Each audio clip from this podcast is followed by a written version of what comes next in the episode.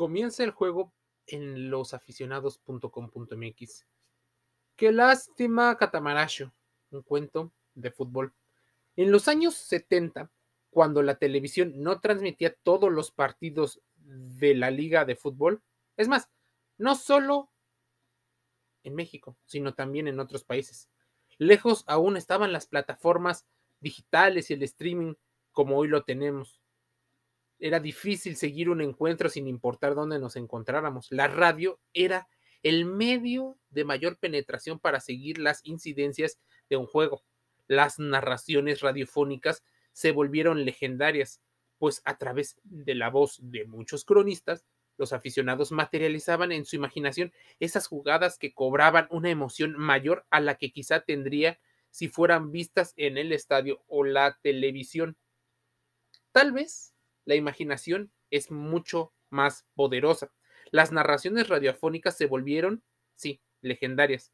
El cuento del que nuestro colaborador Alejandro Carro habla tiene precisamente ese ingrediente radiofónico que para muchos los trasladará del 2022 a 1970, cuando los domingos por la tarde, tal vez de paseo con la familia, escuchaban el partido de su equipo. El cuento se llama Qué lástima Catamaracho, del escritor argentino Roberto Fontarrosa, uno de los grandes autores relacionados con el mundo del deporte. La historia se desarrolla en plena transmisión de radio, una tarde dominical de un partido de liga, eh, liga argentina, entre el River Plate y el San Lorenzo.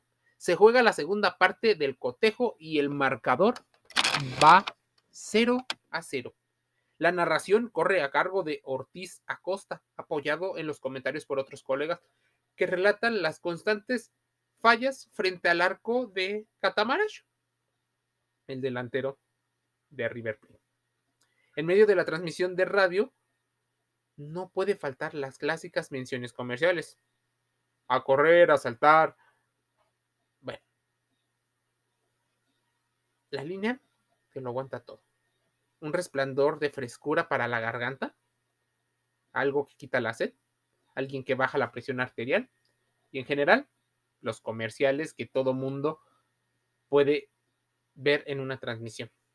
Pero lo más destacable es el enlace telefónico en pleno partido entre Petrogrado, Petrogrado, en lo que era la entonces Unión Soviética, y Tonopah, en Nevada, Estados Unidos, entre dos argentinos que se asombran y se asoman al mundo en sus respectivos campos. Urbano Javier Ochoa, quien se encuentra en una expedición que lo llevó a cruzar el estrecho de Bering hasta la tundra soviética, y Santiago Collar, un ingeniero que trabaja en los yacimientos carboníferos de Norteamérica a cientos de metros bajo tierra. ¿Por qué realizar este enlace en plena transmisión radiofónica de un juego?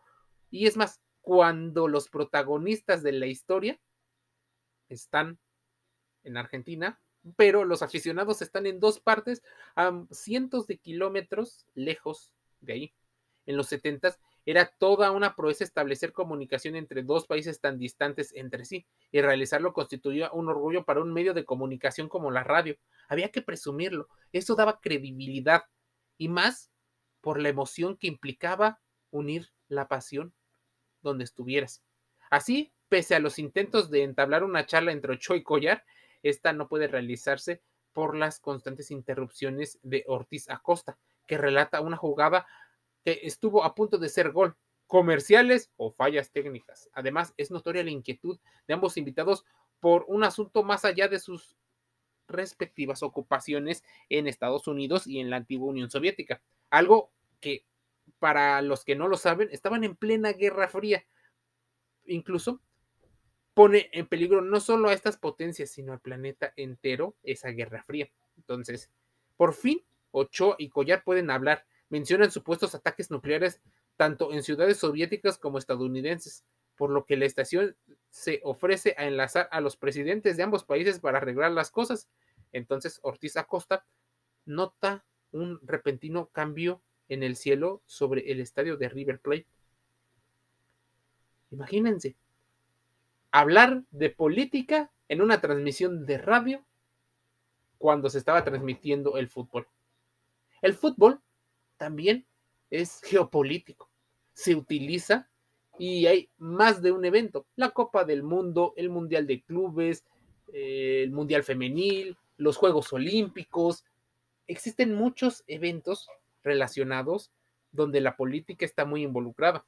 Pueden conocer el final en el libro Los mejores cuentos de fútbol de Roberto Fontarrosa y recordar o descubrir esa época cuando las transmisiones radiales eran una tradición futbolera y las experiencias diferenciales eran importantísimas. Sí, las experiencias diferenciales no solo ocurren con el mundo digital y no solo viéndolo, porque imaginarte el partido para muchos es una experiencia entre lo retro y la realidad.